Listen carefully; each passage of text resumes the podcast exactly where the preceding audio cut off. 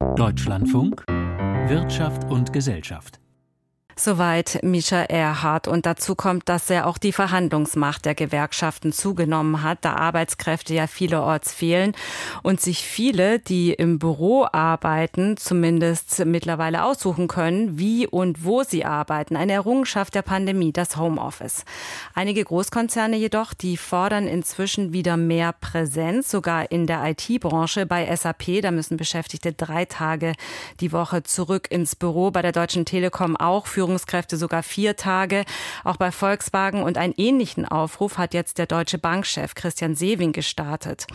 Was steckt hinter dieser Rolle rückwärts beim Homeoffice? Das habe ich vor der Sendung Florian Kunze gefragt, Professor an der Universität Konstanz, der in regelmäßigen Abständen Befragungen durchführt zum flexiblen Arbeiten. Und zunächst wollte ich von ihm wissen, ist die Homeoffice-Euphorie also verflogen? Ja, also dass die Homeoffice-Euphorie ganz verflogen ist, würde ich nicht sagen, besonders nicht auf der mitarbeitenden Seite. Also wenn wir da Befragungen uns angucken, ist da weiter die Euphorie und auch der Wunsch, das weiter fortzusetzen, ungebrochen. Deutlich kritischer sind hingegen äh, die Führungskräfte und auch die Vorstände oder Geschäftsführung von den Organisationen eingestellt. Das ist jetzt nichts Neues. Das haben wir auch während der Pandemie, nach der Pandemie auch schon in Befragungen gesehen. Und dieser Konflikt, den es da gibt, also gerne mehr die Flexibilität im mobilen Arbeiten von zu Hause Hausarbeiten fortsetzen von der mitarbeitenden Seite und äh, ja, Produktivität, Effizienz und Prozesse sicherzustellen von der Unternehmensleitungsseite, das trifft jetzt so ein bisschen aufeinander und da äh, entstehen jetzt diese ersten ja, Konflikte und auch Anweisungen, gerade in den Großkonzernen, was Sie angesprochen hatten. Und äh, das wird sehr spannend zu beobachten sein, wie das ausgehen wird. Das sind ja doch jetzt äh, ziemlich strenge Homeoffice-Vorgaben, die da jetzt kommen. Also vier Tage Präsenz auf einmal. Ähm, wie erklären Sie sich denn das? Woher kommt das?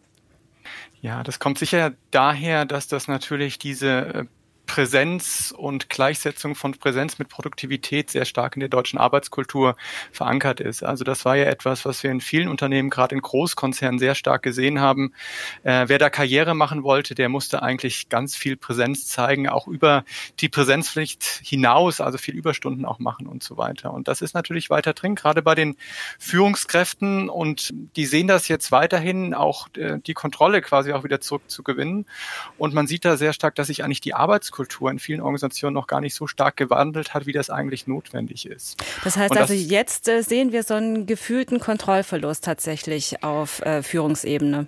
Genau, also mit Zahlen, auch wenn ich so die Studienlage zu, wie wirkt sich jetzt eigentlich verstärktes mobiles Arbeiten von zu Hause auf Produktivität aus, da sehen wir eigentlich keinerlei Produktivitätsverluste. Und äh, ja, auch wenn man anguckt, jetzt nur natürlich rein anekdotisch oder exemplarisch, die Deutsche Bank hat ja in den letzten Quartalen und Jahren seit der Pandemie sehr gute Zahlen eigentlich.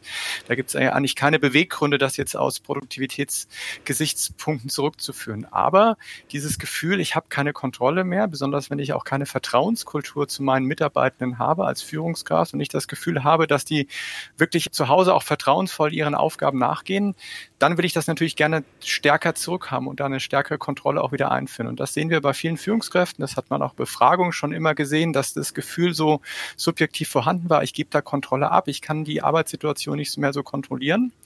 Und äh, ja, das äh, bricht sich jetzt so ein bisschen Bahn. Äh, genau, wenn da jetzt diese Großkonzerne vorangehen, wird sich das sicher auch im kleineren Mittelstand wahrscheinlich wieder stärker durchsetzen, dass die Unternehmensleitung, Führungskräfte das stärker einfordern. Die Frage ist jetzt, wie stark wird sich das auch durchsetzen lassen? Weil äh, was wir ja haben, auch zum Beispiel jetzt bei der Deutschen Bank, da wird ja auch nur eingefordert, es gibt eine Betriebsvereinbarung, die wollen wir jetzt mal wirklich umsetzen. Also die ist jetzt ja schon zwei Jahre, glaube ich, vorhanden oder längere Zeit. Und ja, die wird nicht so wirklich gelebt und die, von den Mitarbeitern gibt es ganz andere Vorlieben und Präferenzen. Und kann man die jetzt wirklich durchsetzen? Das ist aus meiner Sicht die große Frage. Eben, also der Widerstand ist ja tatsächlich auch ziemlich groß in der Belegschaft. Also viele Mitarbeitende haben sich ja jetzt auch recht äh, gut eingerichtet beim flexiblen Arbeiten im Homeoffice, ihr Privatleben ja auch in den letzten Jahren darauf ausgerichtet. Viele empfinden das auch als Rückkehr in die Steinzeit. Ist es denn sinnvoll, die Beschäftigten jetzt zurückzuzwingen, auch im Hinblick auf die Arbeitsmotivation und Mitarbeiterzufriedenheit?